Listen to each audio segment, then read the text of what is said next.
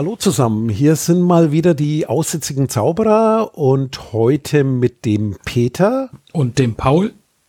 Jo, und wir werden euch heute mal was erzählen zu einem Datenschutzthema. Ja, das, das, das liegt uns schon lange am Herzen und zwar, wie könnt ihr denn eigentlich erkennen, dass in der Firma Datenschutz drin ist oder nicht? Oder wie kann man das Ganze irgendwie darstellbar machen? Und äh, als erstes ist so eine Frage, die hätte ich an dich, Peter. Wofür kann man dann überhaupt ja, äh, eine Prüfplakette oder irgendwie sowas machen? Was, was, was sind denn Dinge, da wo ich draufschreibe, äh, ist Datenschutz gut oder schlecht?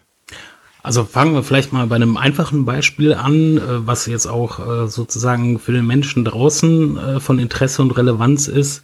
Wenn seine Daten beispielsweise in irgendeinem Produkt verarbeitet werden, dann wäre es natürlich sinnvoll, wenn ich grundsätzlich mal weiß, dass Datenschutz in diesem Produkt entsprechend, ich sag mal, gewürdigt und umgesetzt wurde.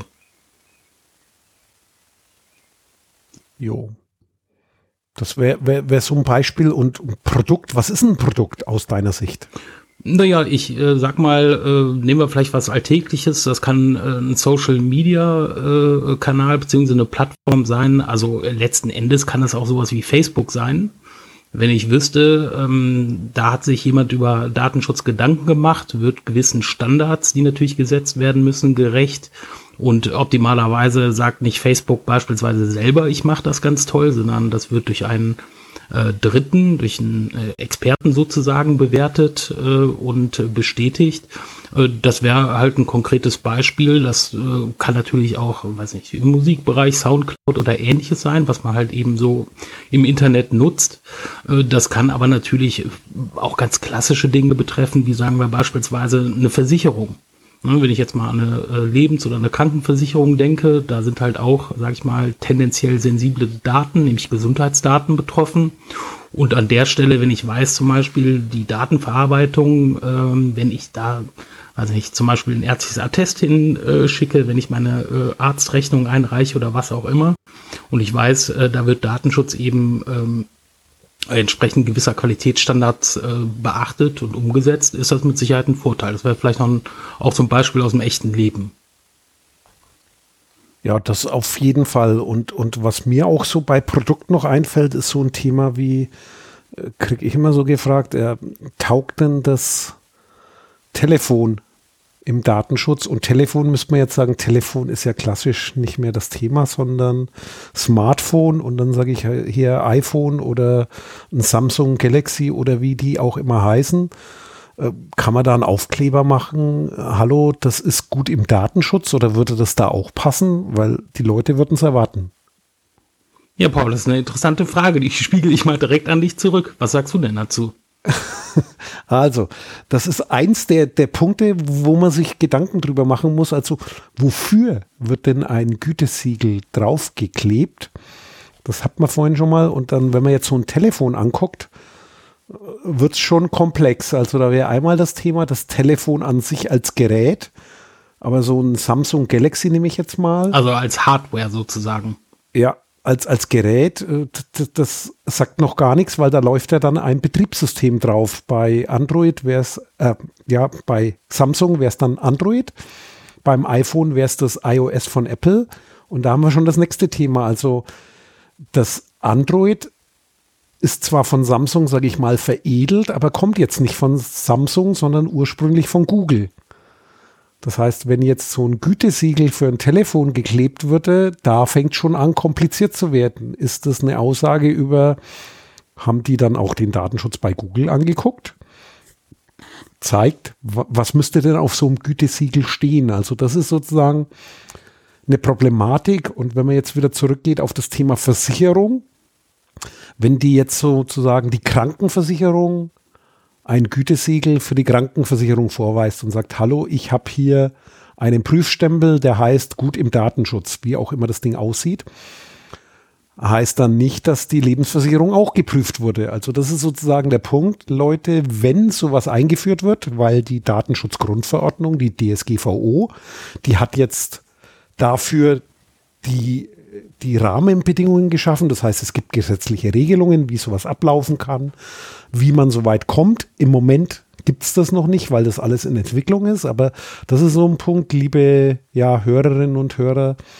Wenn so ein Gütesiegel mal kommt, als erstes mal lesen, was steht da drauf und dann drüber nachdenken, äh, was betrifft das? Heißt das alles? Also ist sozusagen, wenn das iPhone ein Gütesiegel hätte, ist dann Apple komplett vertrauenswürdig in allen Belangen oder wenn Samsung so ein Gütesiegel hat, gilt das dann auch für die Software, die ja wieder von jemand anderem kommt und so weiter. Mit Apps will ich gar nicht anfangen, das wäre so ein Thema und das ist genau die Problematik. Das heißt, wahrscheinlich ist das erste Problem, wenn man jetzt diese Regelungen von der DSGVO nimmt, die ja erstmal theoretisch es ermöglichen, dass sowas entwickelt wird, ist die Fragestellung, taugt das überhaupt für alles? Ich glaube nicht. Oder was meinst du, lieber Peter?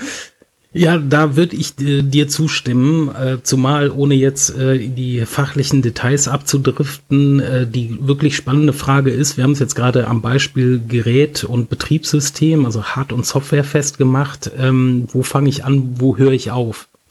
Und äh, insofern ähm, ist die Meinung der Datenschutzaufsichtsbehörden in Deutschland äh, gebündelt sozusagen in der Datenschutzkonferenz, dass sie sagen, man muss eigentlich beim Verarbeitungsvorgang ansetzen.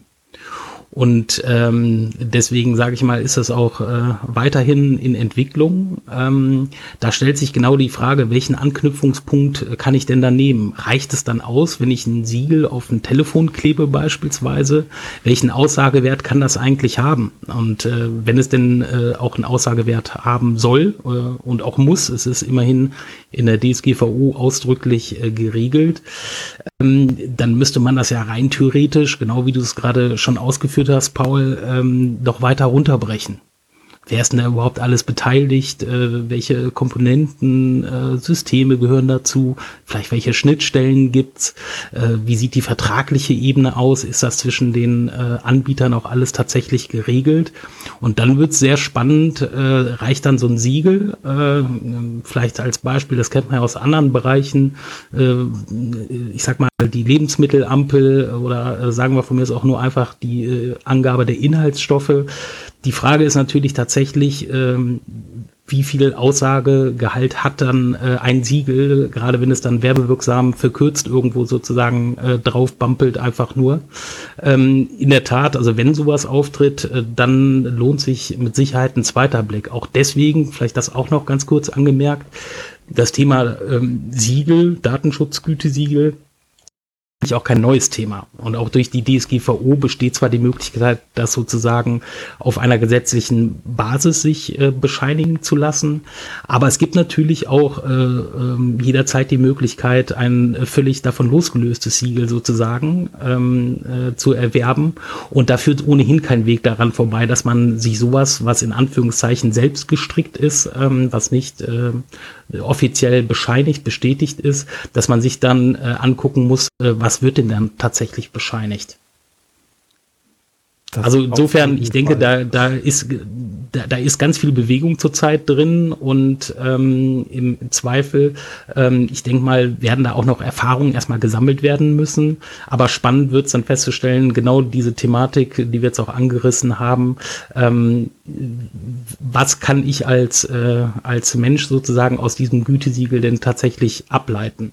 Also, dass ein Gütesiegel, jetzt vielleicht allgemein gesprochen, mit Sicherheit äh, etwas Gutes ist, äh, steht außer Frage, äh, weil es immerhin bescheinigt, irgendjemand hat über das Thema nachgedacht, ähm, hat äh, sicher auch, das muss man ja äh, sagen, das gehört dazu, das wird ja nicht verschenkt, das Siegel, da hat sich jemand äh, dann auch äh, gekümmert, äh, Ressourcen reingesteckt, Geld investiert. Also ist es natürlich grundsätzlich eine gute Sache. Ähm, und der, ich sage jetzt mal, Gegenpol vielleicht in der Hinsicht wäre, äh, wenn es dann ausartet wie in AGB, allgemeinen Geschäftsbedingungen, wo jeder dann einfach nur das Häkchen setzt, ja, habe ich zur Kenntnis genommen, aber natürlich niemand liest sowas. Und Kleingedrucktes quasi. Genau, genau. Da steht dann das Gegenteil drin, als was das Gütesiegel äh, Anschein erweckt. Und genau. Ich, habe da gerade so ein Bild im Kopf, das muss ich noch loswerden. Und zwar, weil wir gerade gesagt haben, Hardware, Software. Das heißt, du kannst da das Gütesiegel von Samsung auf die Packung kleben ne, oder auf so einer Schutzfolie, wenn du das erste Mal das Telefon auspackst und dann schaltet das Betriebssystem ein und dann poppt quasi ein Gütesiegel von Google auf. Stelle ich mir auch schräg vor, ist aber so ein Thema und bei jeder App hast du dann das Badge rechts oben in der Ecke, wo die Anzahl der Anrufe oder so steht, hast du dann Gütesiegel im Datenschutz. Genau, es gibt keine Werbebanner mehr, sondern Gütesiegel-Einblendungen. Also, wenn das mal was wird, wird es echt spannend. Aber du hast gerade die Historie angesprochen, stimmt, weil es gab ja im, im Bundesdatenschutzgesetz haben sie, glaube ich, wenn ich jetzt nicht irre, äh, ich glaube 2003 in der Version oder sowas oder 2001 diese Datenschutz-Audit-Paragraphen eingebaut und ja. das Nähere regelt ein Gesetz, was es bis heute nicht gibt. Ja, niemals. Das ist jetzt ein Anlauf auf EU-Ebene. Ja. Also da wird noch einiges passieren und äh, so eine Abschlussfrage, bevor wir ins nächste Thema, du hast schon angeschnitten, wie, wie, wie kann sowas aussehen, wo gibt es das auch, fällt mir nochmal auf, kann man sich als Firma so ein Gütesiegel hinkleben? Wir hatten es gerade schon gesagt, äh, kann Apple datenschutzkonform sein und was heißt das dann? Das ist auch so ein Thema, ich glaube, da sind dann auch schnell Grenzen erreicht, weil irgendwo macht es keinen Sinn oder kann ich ein Land sozusagen kann ich auf eine Landkarte an die Länder ein Datenschutzsiegel hinkleben. Ja, Paul, EU das passiert ja schon. Im Grunde genommen, das ist, ist eine äh, wirklich interessante Perspektive. Das ist ja genau das, was mit den Angeme Angemessenheitsbeschlüssen, so nennt man äh, diese Dinger, die die EU-Kommission erlässt, äh, das passiert ja schon wie jetzt jüngst zum Beispiel mit Japan, äh, neben dem Freihandelsabkommen, äh, hat ja auch die EU-Kommission beschlossen, ähm, dass äh, tatsächlich Japan ein der EU gleichwertiges Datenschutzniveau bietet. Und das ist ja im Grunde genommen genau das. Da wird an Land das Label geklebt, ja, du bist mit uns sozusagen kompatibel. Da dürfen dann auch Daten hin, ohne dass ich jetzt noch äh, und ohne auch die ganzen Details dazu auszuführen, ohne dass ich äh, dann noch besondere Anforderungen äh, erfüllen muss sagen wir so, dieselben wie innerhalb der EU, aber nicht mehr zusätzlich. Und stimmt, du hast recht, weil denkt man an Safe Harbor, das sagt jetzt den Hörerinnen und Hörern wahrscheinlich nichts, aber zuletzt hieß es Privacy, Privacy Shield mit den USA, so ein Schutzschild und das ist ja auch eine Art Gütesiegel, das aber auch irgendwie schief geht, weil äh, man hat ja auch gemerkt, funktioniert faktisch nicht, wird selbst von den Aufsichtsbehörden quasi erteilt und in Frage gestellt gleichzeitig. Das heißt, ja, es gibt schon Vorbilder, die zeigen, Gütesiegel im Datenschutz wäre schön, ist aber so ein komplexes Thema, das wird spannend, das wird nicht einfach, aber wenn es mal da ist, wird es garantiert in die Entscheidung Einfluss nehmen, wie zum Beispiel, du hast es vorhin angeschnitten, so, so, so die Energielabel oder so ein Biosiegel auf Bio-Lebensmittel. Yeah das haben wir ja auch. Ich meine, wenn ich heute in Aldi oder, Lidl, ich es schon wieder rum, gehe und kaufe mir da irgendein Bioprodukt oder ich gehe in einen kleinen Bioladen, die sich darum kümmern, sozusagen rund um Nachhaltigkeit und artgerechte Tierhaltung, möglichst wenig Transport und solche Sachen machen. Das hast du im Siegel nicht drin, denn ein Biolabel haben gegebenenfalls eher die großen Firmen und dann hast du trotzdem eine Massentierhaltung, eine Massenproduktion, weil genau die Kriterien, die so ein Güte Gütesiegel verlangen, die kannst du halt umsetzen und die Idee, die der Verbraucher im Kopf hat, das sind glückliche Kühe, die irgendwo frei rumlaufen und die gestreichelt werden. Das ist halt dann weit weg von der Realität. Ja, da sprichst du, glaube ich, auch einen wunden Punkt an, äh, Paul, genau an der Stelle, äh, was äh, nicht nur für Gütesiegel, sondern natürlich auch ein Stück weit ganz allgemein gilt. Also man bekommt es ja auch äh, stellenweise sicherlich mit, dass die Unternehmen ächzen und stöhnen, weil es halt so viele äh, Dokumentationspflichten gibt und Informationspflichten. Und da ist natürlich schon was dran. Also wenn man sich mal anschaut, ähm, was so ähm, der normale Mensch äh, alles an Informationen bekommt im Hinblick auf die Verarbeitung seiner Daten, was natürlich alles seine Rechtfertigung hat, gar keine Frage. Aber ich sage jetzt mal wieder als Extrempool, da droht auch die Gefahr, äh, die, äh, die AGB-Textwüste zu schaffen, in Anführungszeichen. Man bekommt vielleicht so viele Informationen, die man in einer Situation, ich denke da jetzt gerade mal äh, auch an den Online-Bereich, äh, wie gesagt, da klicke ich im Zweifel eine Checkbox an und sage, ja, habe ich zur Kenntnis genommen, passt soweit alles. Aber de facto äh, so viele Informationen, die ich halt auch bekomme, kann ich die alle tatsächlich äh, verarbeiten? Verstehe ich tatsächlich die Tragweite dessen? Also natürlich will die DSGVO durch diese harten Anforderungen in Anführungszeichen diese Transparenz schaffen. Aber auf der anderen Seite, so in den alltäglichen Situationen, in denen man äh, damit zu tun hat, ähm, da äh, wird schon schwierig. Das auf jeden Fall. Und wie, du bist ja schon bei, wie soll man das gestalten? Eine einfache Aussage, so mit dem Haken geprüft im Datenschutz. Ja, wäre was, aber da, da bist du wieder in der Diskussion so ungefähr. Die gab es ja schon früher. Und wenn ich das Datenschutzgesetz einhalte, dann kriege ich einen Haken da stellt sich dann die Frage, wieso kriege ich einen Haken, wenn ich ein Gesetz einhalte? Das ist doch eigentlich selbstverständlich. Das ist sozusagen das Minimum, das ich erwarte. Was geht denn darüber hinaus? Und wenn ich so in der alltäglichen Praxis, so als Datenschutzarbeiter denke, was ich da den ganzen Tag sehe, haben die Firmen eine erhebliche Mühe, manche Dinge zu erfüllen. Sei es, weil das Gesetz nicht präzise genug ist, sei es, weil das Unternehmen ja, zu schlecht ausgestattet, zu klein ist oder auch noch andere Probleme haben oder weil quasi diese Anforderungen sich äh, im Wege stehen wieder mit anderen Dingen und Anforderungen. Und es gibt auch noch einen Wettbewerb, das heißt, das ist schon alleine eine Herausforderung. Und da fällt mir sowas ein wie äh, dieses Stromverbrauchssiegel auf der weißen Ware, weiße Ware, Waschmaschine, äh, was gibt es da noch, Wäschetrockner und so weiter, He Elektroherd. Das sind ja diese, diese Buchstaben A bis F. Wobei, warst du letztens mal irgendwo, hast du so ein Prospekt gesehen? Hast du schon mal was mit F gesehen? Nee, ich nicht. nicht mehr. Und was gibt es jetzt dafür? Jetzt sind die bei A+, A++, A++, A++. Ja, wenn ich das mal wüsste und äh, die Wahrheit ist, äh, ja, ich glaube, ich habe mal mitbekommen, äh, das soll in irgendeiner Form angepasst werden. Aber was der letzte verbindliche Stand ist, äh, auch da sprichst mal wieder einen guten, wunden Punkt an an der Stelle. Äh, also ich kann es jetzt nicht beantworten. Ähm, und das ist wahrscheinlich dann auch genau die Herausforderung für so ein Siegel. Ähm, und gerade wenn du sozusagen eigentlich die Untergrenze beschreibst, nämlich, naja, gut, die Einhaltung von gesetzlichen Vorgaben, das ist eigentlich äh, das A und O. Ne? Also das, das muss die Grundlage eigentlich geschäftlichen Handels sein. Wie will ich dann eigentlich, ob egal, als Ampellogik äh, nach irgendeiner Skala mit Buchstaben oder wie auch immer, äh, kann ich das eigentlich überhaupt noch äh, abstufen? Also ne, es ist so ein bisschen wie, ähm, entweder man ist schwanger oder man ist nicht schwanger. Zu 60 Prozent schwanger ist schwierig. Ja. Und ja, wenn dann eher die Schwangerschaftswoche, aber das ist auch so ein Thema, dann bist du wieder in einer anderen Dimension. Nee, ja. es ist, ist schon als guter Marker. Und das ist so, ich habe mir auch mal überlegt, so, wie sieht denn so ein Steckbrief dann aus? Weil das wäre nicht nur ein Punkt, sondern das wäre wahrscheinlich mehrere Dimensionen. Man könnte das wie die gewünschte Lebensmittelampel, die ja auch nicht da ist, ne? Ja könnte das natürlich wie bei Lebensmitteln ausgehen und es steht dann im Kleingedruckten wie die Inhaltsstoffe. Und ich glaube, das ist auch so ein Thema, da brauchst du erstmal eine gute Brille. Und du musst das Interesse haben und den Ehrgeiz, dich da durchzufräsen. Und das wird dann wie im Gesetzen abstrakte Begriffe sein. Und da kann sich halt keiner was darunter vorstellen, weil eigentlich soll ja so ein Siegel für, für die Nutzerinnen und Nutzer Informationen zur Verfügung stellen, Transparenz zeigen. Und das ist genau das Schwierige, weil was, was wäre denn Transparenz? Soll da jetzt eine Liste drin stehen der Datenfelder?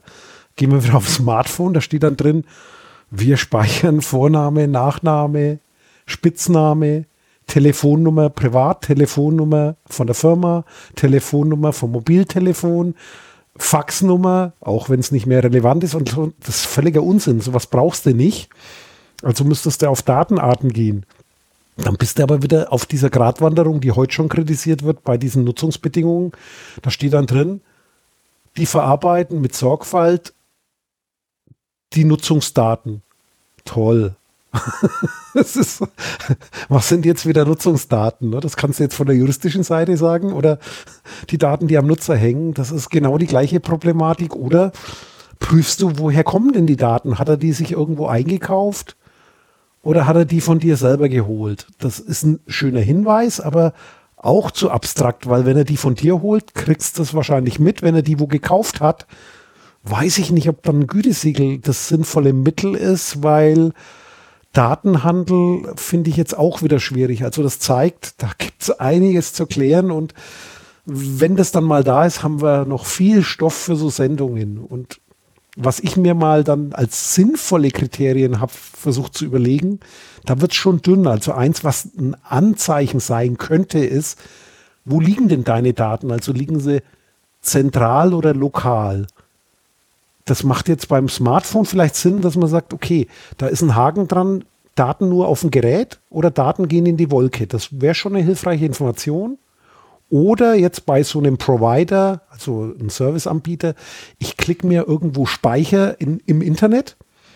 Da wäre es durchaus interessant zu sagen, die Daten liegen verteilt in den und den Ländern oder auf den und den Kontinenten. Das glaube ich wäre eine Information, die ist durchaus hilfreich, das zu wissen, denn manchmal ist es gut oder schlecht, wenn die weit weg sind. Also je nachdem, was man vorhat ist es vielleicht auch nicht schlecht. Oder man sagt, äh, jetzt nicht immer dran denken hier an illegale Dinge, sondern an das Thema, ich will ja die Daten gegebenenfalls auch haben, wenn es hier irgendwo eine Naturkatastrophe gibt. Das heißt, ich überlege mir dann, die Daten so verteilt zu haben, dass wenn es jetzt irgendwo ein Erdbeben gibt, nicht alles weg ist oder wenn es ein Hochwasser gibt und so weiter. Also das ist durchaus auch positiv, muss man das sehen. Ist das eine wertvolle Information? Ja, definitiv. Also äh, muss ich auch sagen, ganz persönlich für mich. Also äh, gut, ich bin natürlich fachlich vorbelastet, keine Frage. Aber grundsätzlich interessiere ich mich schon dafür, äh, wo meine Daten äh, sich befinden. Weil in der Tat, ähm, also äh, um das vielleicht auch mal äh, sozusagen dann auf der Werteebene gebührend äh, ähm, darzustellen, immerhin, es geht ja schon auch um den Schutz äh, des Persönlichkeitsrechts. Und wenn man weiß, was äh, alleine aus Metadaten äh, an Profilbildung möglich ist, da kann einem in der Tat Angst und Bange werden. Und äh, ich meine, auch diese Skandale, Facebook äh, war jetzt lang genug, äh, äh, auch in, in, der Presse immer wieder äh, und äh, will ich jetzt nicht vertiefen. Aber äh, lange Rede, kurzer Sinn. Also für mich äh, ist das ganz höchstpersönlich eine wichtige Information, dass ich weiß, wo meine Daten liegen. Gar keine Frage. Und, da war ähm, noch ein also, Stichwort von dir drin. Mhm. Und zwar Metadaten. Das wäre auch so ein Thema sozusagen, wie gehe ich mit äh, Zusatzinformationen um? Ich weiß nicht, ob Metadaten so allgemein bekannt ist. Vielleicht kann man es da besser etablieren, aber sozusagen, wenn es ums Telefonieren geht, ist einmal das Gespräch, der Inhalt. Da kann man eine Aussage drüber machen. Ist sicher, ist geschützt, kommt keiner ran. Und dann das andere Thema hier, äh, die, die näheren Umstände, so beschreibt das Gesetz. Also sozusagen, wann habe ich mit wem gesprochen? Weil manchmal ist das ja die interessantere Information, denn wer wann wie häufig mit wem redet und vor allem in welcher Reihenfolge, kann durchaus mehr über einen verraten als der reine Gesprächsinhalt. Also das ist so eins der Probleme, aber ich habe mir dann auch noch mal ein paar so Punkte angeguckt, wie zum Beispiel Weitergabe von Daten wäre so ein Thema. Könnte ich mir vorstellen, da kann man mit umgehen, dass man sagt, okay, wir geben Daten nicht weiter. Man muss natürlich immer wissen, es gibt gesetzliche Befugnisse für Polizei und so weiter. Wenn ich was Böses anstelle, haben die das Recht, an irgendwas zu kommen. Das wäre jetzt kein Thema des Gütesiegels, denn das ist ja wieder gesetzliche Pflicht. Deswegen wird es da nicht geprüft, aber man könnte durchaus prüfen, äh, sozusagen, gebe ich die Daten weiter an andere Unternehmen? Gebe ich die Daten weiter, weil ich einen Dienstleister habe, also weil mir jemand hilft? Oder gebe ich sie weiter, damit ein anderer auch Geld damit verdienen kann? Das wären so Dinge, die könnte man durchaus darstellen, wobei dann wieder der Punkt ist, als Firma strebst du ein Gütesiegel an, wo du dann in dem Parameter ein Gelb oder ein Rot hast. Das ist die Diskussion, ich glaube nicht, dass das kommen wird. Oder was meinst du? Ja, ich, also ich würde das, ähm, also ich bin selber natürlich gespannt wie Flitzebogen, äh, was da kommen wird. Ähm, also vielleicht für den Interessierten an der Stelle äh, auch der Hinweis, äh, derzeit ist die sogenannte deutsche Akkreditierungsstelle die bescheinigen wird, ähm, dass äh, ein äh, sogenanntes Zertifizierungsunternehmen befugt ist, ein Zertifikat nach der DSGVO auszustellen. Die sind jedenfalls gerade dabei, äh, entsprechende Prüfprogramme solcher Zertifizierer entgegenzunehmen und zu prüfen.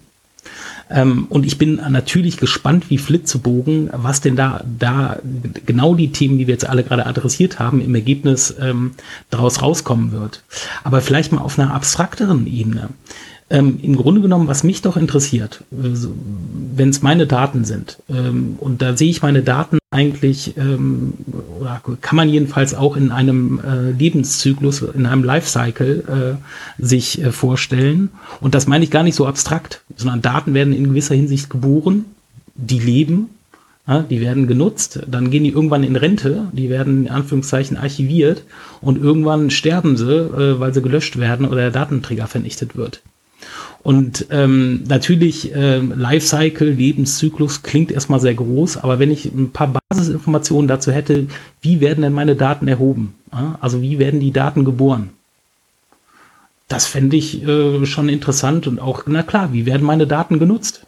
Und dazu gehört für mich zum Beispiel auch natürlich die Weitergabe. Genau das, was du vorhin gesagt hast, Paul. Also ähm, das ist natürlich potenziell ein weites Feld. Ähm, aber wenn ich jetzt auch so ein bisschen an die Datenschutzaufsichtsbehörden denke, die halt sagen, okay, es kommt auf den prima auf den Verarbeitungsvorgang an, naja, äh, also so ein Verarbeitungsvorgang im Sinne von Erfassung, so ein Verarbeitungsvorgang im Sinne von Nutzung, das kann natürlich äh, dann sehr ausdifferenziert sein, dass ich, weiß ich, die Nutzung, die E-Mail-Adresse wird äh, für Newsletter genutzt, äh, SMS wird für, was weiß ich, Online-Banking, äh, TAN-Zusendung genutzt und so weiter und so fort. Das kann natürlich ganz breit aufgefächert sein. Aber ähm, ich, ich denke mal, wenn man äh, in einem Gütesiegel, wahrscheinlich nicht direkt im Gütesiegel, aber in in einer weiteren Aufschlüsselung dessen, wenn man da ein Stück weit erklären kann, äh, was dann äh, jeweils mit den Daten passiert, äh, dann ist das schon hilfreich. Und das Gleiche gilt dann auch, weiß nicht, wenn Daten eben ähm, äh, aufbewahrt werden müssen, aber die werden nicht mehr operativ genutzt was weiß ich, äh, weil, weil noch irgendwelche Gewährleistungsfristen laufen, wird ein Vertrag halt noch aufbewahrt oder weil es im äh, sozusagen in der Steuergesetzgebung oder im Handelsgesetzbuch so drin steht, aber die haben keine operative äh, Bedeutung mehr, weil zum Beispiel der Vertrag längst ausgelaufen ist, dann ist das ja auch interessant zu wissen. Ne? Auch zu wissen, wann werden die Daten dann gelöscht, wann sind sie denn tatsächlich einfach nicht mehr verfügbar. Also ich könnte mir vorstellen, äh, auf so einer etwas abstrakteren Ebene, wenn man das in so einem Lebenszyklus, wie entstehen die Daten, was wird mit denen gemacht, äh, wann werden sie nicht mehr wirklich genutzt und wann werden sie schlussendlich gelöscht. Wenn man sich vielleicht so ein bisschen daran orientiert, jetzt auch aus der Sicht äh, der eigenen Betroffenheit, ich glaube, das wären so Punkte, ähm, da hätte ich Interesse dran.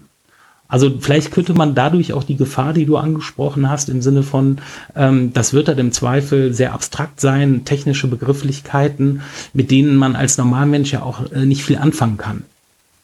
Na, also, also, ich würde da äh, als Überschrift mal drüber schreiben, das ist sowas wie ein Verfallsdatum. Ne? Das Verfallsdatum bei Lebensmitteln wäre so das Thema Löschen bei den Daten, wenn man das Ende vom Lifecycle ist genau. und irgendeine Information, wo kommen die her? Ne? Also wie viel äh, quasi generiere ich an Daten. Das war schon so ein Thema. Und da fällt mir noch ein, daneben, neben so ein Verfallsdatum oder diesem Thema, wäre noch so ein Thema Auskunft. Und zwar, da könnte man dann draufschreiben, wo kriege ich Informationen, wenn ich denn was wissen will. Also ja, genau. irgendwie Ansprechpartner, E-Mail-Adresse, Website. Da kannst du nachgucken und da wird dir weitergeholfen, wenn du mal mehr verstehen willst. Das wäre für mich so eine Angabe, die würde ich mir auf so einem Gütesiegel oder so einem Etikett wünschen. Ja. Und was so ein Thema ist, wo es dann echt schwierig wird, ne? was zwar wichtig ist und geprüft werden soll, aber das sind so Themen wie Technik, äh, eingesetzte Technik, die Sicherheit der Technik, dann das ganze ne-, Thema künstliche Intelligenz, KI, AI, das ist, das ist ein Thema, da wird es echt schwierig, weil es abstrakt wird und was kann ich da machen? Also ist das ein Mehrwert für den Datenschutz, weil es eine künstliche Intelligenz gesehen hat oder nicht? Das sind, sind noch andere Herausforderungen. Und was noch so ein Randthema ist, aber da würde ich persönlich gern Info haben, ist so Thema, wo landen meine Daten noch alles, wenn ich vor allem äh, als, als Beschäftigter, Beschäftigte im Arbeitsverhältnis denke. Wie sieht's denn da aus mit Protokollen, Logfiles? Also wo wird das überhaupt gespeichert? Ich habe eine elektronische Zeiterfassung. Ich gehe in die Firma, tippe da irgendwo was ein oder halte eine Karte hin oder habe einen Schlüssel und da wird die Zeit gespeichert. Das sind alles irgendwo technische Protokolle. Ich melde mich am Computer an mit dem Passwort. Ich, das landet alles irgendwo. Also wie, wie wird das ganze Thema äh, gemacht? Das hat jetzt als Nutzer auf dem Smartphone einen Aspekt. Welche Spuren hinterlasse ich? Äh, wie lange wird das aufbewahrt, wenn ich da mich mal vertippt habe, weil es kann gut oder schlecht sein und so weiter. Wie weit ist das? Und ja, das sind so Themen, da wird es echt schwierig, finde ich, aber da würde ein Gütesiegel wahrscheinlich so allgemein weiterhelfen, weil der Einzelne es nicht mehr beurteilen. Da ist so eine Expertenmeinung, wie heißt es immer so schön, Stand der Technik. Ist die Sicherheit nach dem aktuellen Stand der Technik noch gewährleistet? Ich glaube, da wäre ein Gütesiegel extrem notwendig, aber ist halt nur ein Teilbereich und sagt mir nichts drüber, was eigentlich mit meinen Taten passiert, sondern nur, sind die gut geschützt? Aber wenn derjenige, der, se, der gern Dinge damit tut, die er nicht tun soll, sicher geschützt macht, ist mir auch nicht geholfen. Ja. Und so zum Schluss noch ist so ein Thema, wie lang gilt so ein Gütesiegel? Das muss ja auch ein Ablaufdatum haben, weil die technische Entwicklung geht schnell. Bei einem Produkt wie einem Telefon kannst du das noch absehen, solange es verkauft wird. Bei einem Betriebssystem ja an die Release-Nummer. Wer weiß die? Frag du mal jemanden, ob jemand weiß, welches Android der verwendet. Was hast du aktuell für ein Android laufen? Äh, ich habe Oreo 8.0. Okay, siehst du? Du kennst dich aber auch aus. Ich weiß ja. nicht, ob das noch viele wissen. Also es gibt Leute, die wissen das, äh, Technikfreaks und so weiter, aber so die Masse wahrscheinlich nicht. Und bei Apple, ja, mittlerweile wird man darauf hingewiesen, aber ich kenne es aus der eigenen ja, Verwandtschaft, Umgebung, äh, Bekanntschaft. Die kriegen es auch nicht hin, rechtzeitig abzudaten oder irgendwie ein neues Release und sagen, na wieso? Reicht mir doch, funktioniert doch noch. Mein WhatsApp geht doch. Oder welche WhatsApp-Version hast du? Das ist alles gruselig. Also das sind so Sachen, schwierig, schwierig, da sind wir drin, aber ja, das ist so, so würde ich mal sagen, machen wir mal das Thema Umfang zu, aber ich wollte noch einen Punkt aufgreifen, das vorhin viele Begriffe genannt, die würde ich kurz nochmal erklären. Du hast was gesagt von Akkreditierungsstelle, Zertifizierer und Zertifikat, also das ist so die, die, die, die im Gesetz definierte Sprache. Das heißt, äh, Akkreditierungsstelle. Das ist die Stelle, die befugt ist, jemanden, der ein Gütesiegel prüft, sozusagen äh, anzuerkennen oder nicht. Der muss eine Prüfung ablegen, der muss sagen, nach welchen Kriterien das mich und die geben dann sozusagen die Lizenz und der muss dann regelmäßig nachweisen, dass er das auch noch richtig macht. So in etwa könnte man es wahrscheinlich erklären, oder? Wunderbar, Paul. Äh, dem habe ich auch nichts und, hinzuzufügen und äh, genau, danke fürs Runterbrechen. Ja. Und, und, und der Zertifizierer, das ist dann quasi derjenige, der Auditor, ist genauso ein schlechtes Wort, Fremdwort, das ist derjenige, der prüft, wenn ich mit dem Auto zur Hauptuntersuchung gehe oder was jeder sagt, TÜV, eigentlich gibt es nicht nur TÜV, da gibt es Tegra, da gibt es GTÜ, da gibt es Privatfirmen noch und nöcher, aber jeder weiß, was TÜV auf dem Auto heißt. Und derjenige, der sozusagen die, die Untersuchung durchführt und das, das Bappel aufs Nummernschild klebt, das wäre dann der Zertifizierer. Und derjenige, der ihm diese Siegel ausgehändigt hat, weil so solche Aufkleber kannst du natürlich nicht im Laden kaufen, und es muss natürlich überwacht werden. Der darf nur, der muss über jedes einzelne nachweisen. Der muss da Inventur machen, weil diese Aufkleber werden natürlich sehr begehrt, weil dann, wenn du die auf dein Auto klebst, meint jeder, das Auto ist noch okay. Das heißt, das ist sozusagen dann die Akkreditierungsstelle, die diese Dinger drucken lässt und bei der du dir die Aufkleber holst. So könnte man sich das grob vorstellen. Es ist zwar nicht genau so, aber äh, vom Begriff her und das Zertifikat wäre der Aufkleber, der dann da irgendwo draufklebt also die Plakette. Dann hätte ich noch ein Thema, ja, was bringt so ein Gütesiegel allgemein, nur mal so zusammenfassen. Also ich habe mir da so überlegt, was wir besprochen haben, war, ja, es muss für den Nutzer eine Information bringen. Ja, erstmal gibt es ein gutes Gefühl, hoffentlich. Ein gutes Gefühl, ja, das wird es auch beschreiben. Ein gutes Gefühl. Allerdings das Problem ist, das gute Gefühl kommt halt, wenn es viel grün ist oder ein Haken ist. Ob das dann was wert ist, ist das andere. Und Transparenz steht, glaube ich, irgendwo im Gesetz. Aber Transparenz heißt ja wieder, der hat mir erklärt, wie die Technik funktioniert. Ich verstehe es aber nicht. Also hast du dann Transparenz, das ist so das Problem. Aber was ich super Paul, fand, lass Transparenz. Mich, lass mich dazu was sagen. Also wäre ein Lifecycle, wollte ich noch sagen. Aber jetzt kommst du. Ja, also du hast natürlich äh, vollkommen recht damit. Auf der anderen Seite muss man natürlich auch fairerweise sagen, das liegt nun mal auch in der DSGVO begründet. Also ähm, es ist oder es wäre unfair, sozusagen das Siegel dafür zu kritisieren, dass es halt sozusagen die DSGVO als Maßstab aufgreift. Was in der praktischen Konsequenz heißt, äh, ich hatte ja das Beispiel mit den Informationspflichten genannt, im Zweifel wird es erforderlich sein, äh, dass vielleicht nicht auf dem Siegel unmittelbar, aber durch Bezugnahme auf irgendeinen Prüfkatalog, auf äh, Kriterien, die halt eben erfüllt wurden, um dieses Zertifikat zu bekommen, äh, dass man da ein Stück weit äh, in die Details rein muss. das ne, liegt einfach in der Natur der Sache. Ähm, das liegt natürlich auch daran, ähm, damit äh, schlagen die uns tagtäglich rum, dass die Regelungen nun mal auch einfach, ähm, die sind als solche komplex und in der Anwendung, so im Alltag, können die teilweise noch, noch mal deutlich komplexer werden. Also scheiße kompliziert. Richtig. genau.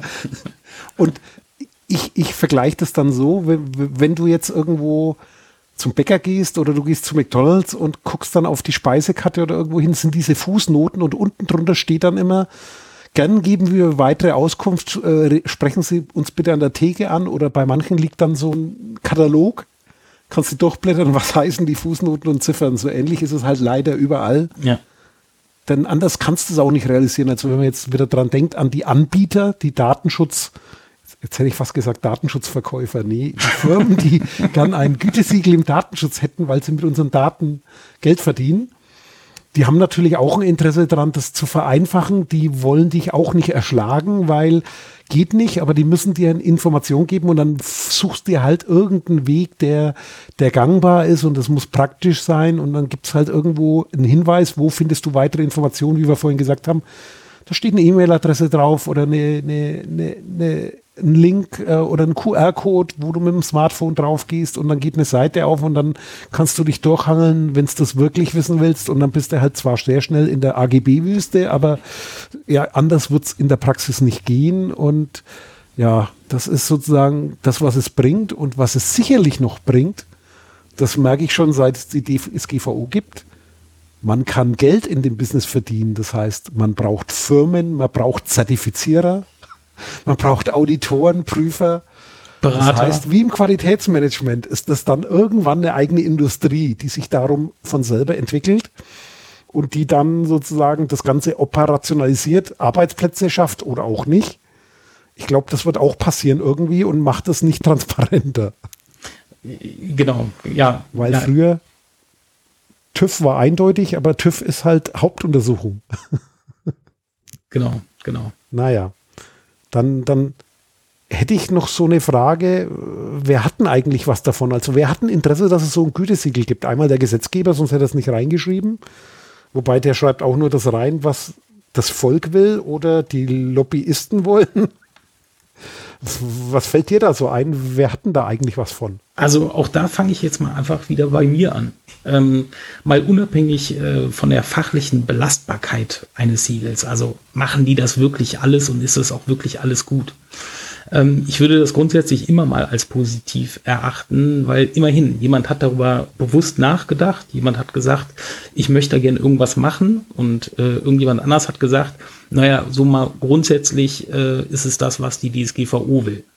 Also was bringt es, äh, wenn ich durch ein Siegel wenn auch nur das vermittelt bekomme, finde ich das erstmal grundsätzlich positiv. Wenn man natürlich, wie gesagt, jetzt in die Details, Stichwort AGB-Wüste, äh, abdriften muss, um im Einzelnen nachvollziehen zu können, äh, was denn jetzt wirklich konkret gemeint ist und wie es zu verstehen ist und so weiter und so fort, ähm, dann hat das mit Sicherheit auch seine, seine Schattenseiten. Aber ähm, ich sag mal, für mich ist es ein Stück weit auch eine konsequente Fortführung, weil das Thema DSGVO, wir haben jetzt äh, äh, ja kürzlich einjähriges gefeiert sozusagen, ähm, äh, ist nun mal in, in der, ich denke mal, in der, in der breiten Öffentlichkeit mittlerweile angekommen. Und dann macht es auch einfach Sinn, äh, ähm, dass man die Möglichkeit hat, äh, sozusagen unter Beweis zu stellen, okay, äh, die DSGVO, die setze ich auch um. Weil, das muss man ja auch mal ehrlicherweise sagen, ähm, die DSGVO war mit Sicherheit nicht bei allen Unternehmen in Deutschland, äh, denn in Europa, äh, letztes Jahr komplett umgesetzt. Insofern, wenn man jetzt die Chance nutzt, ähm, sich damit äh, so zu beschäftigen, dass ich einem, äh, einem Dritten äh, Unabhängigen nachweisen kann, dass ich die Regelungen grundsätzlich einhalte. Und wenn ich es dann eben noch dabei schaffe, dass, das würde ich mir persönlich wünschen, so weit runterzubrechen, dass ich nachvollziehen kann, was passiert mit meinen Daten im Sinne von Lebenszyklus, äh, wie entstehen die, was wird mit denen gemacht, äh, wann gehen die in Rente, wann werden die äh, äh, sozusagen begraben auf dem Friedhof, ähm, dann würde ich sagen, dann bringt das auf jeden Fall was. Und natürlich, wie gerade angerissen, da wird sich ein kompletter Komplementärmarkt äh, bilden, ähm, weil äh, all die genannten Berufsgruppen haben da natürlich ein Interesse daran. Damit lässt sich Geld verdienen. Aber wie gesagt, äh, ich denke, das bringt auch was. Ähm, ob das im letzten Detail äh, dann auch immer alles stimmt und ob das alles so nachvollziehbar ist, ähm, da müssen wir noch mal äh, uns ein bisschen Zeit gönnen und das vielleicht noch mal auseinandernehmen gesondert.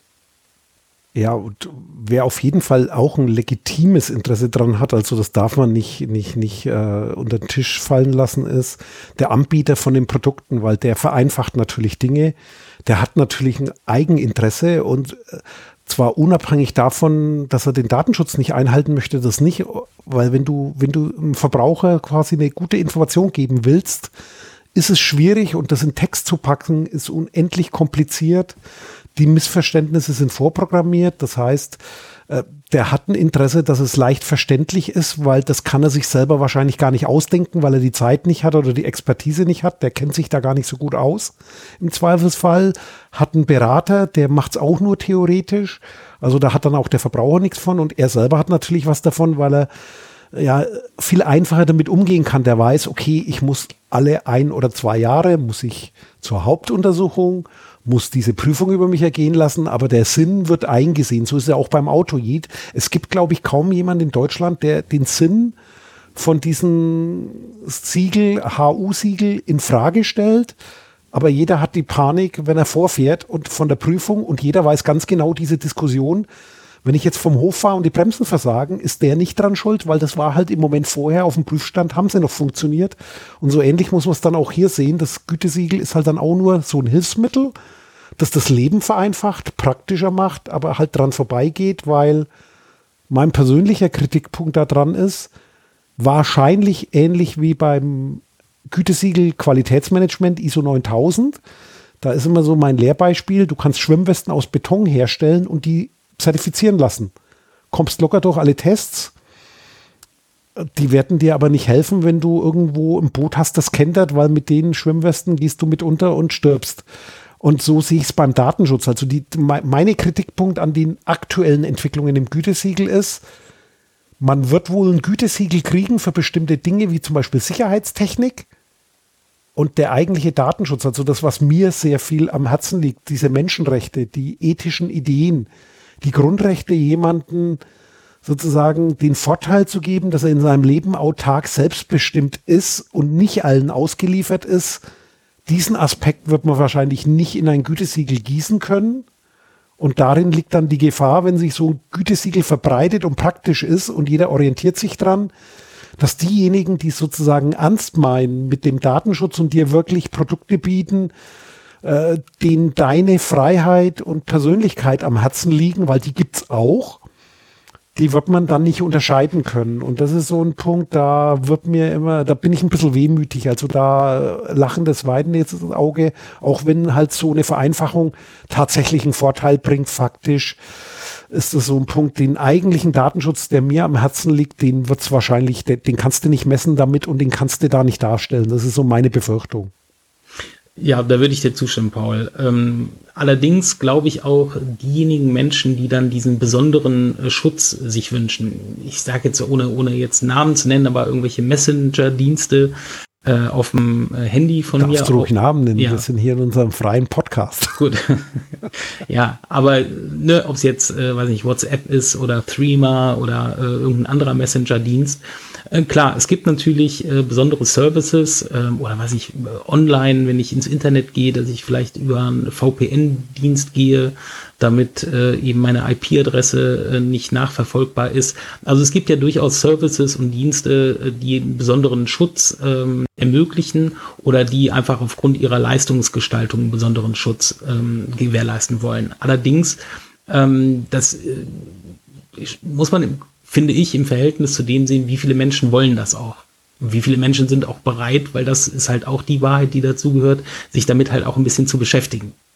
Klar, wenn ja, ich jetzt. Stimmt, vielen geht's am Arsch vorbei. Ja, die machen halt ihr Handy an, die klappen ihren Laptop auf oder ihren Mac oder was auch immer.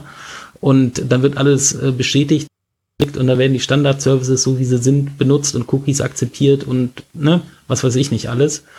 Also insofern, ich glaube, die Gefahr ist natürlich da, dass man nicht mehr sozusagen zwischen den guten, ehrenwerten, äh, wertebasierten Anbietern und solchen Anbietern äh, wirklich unterscheiden kann, die auch jetzt erstmal gütesiegelmäßig äh, gut aussehen.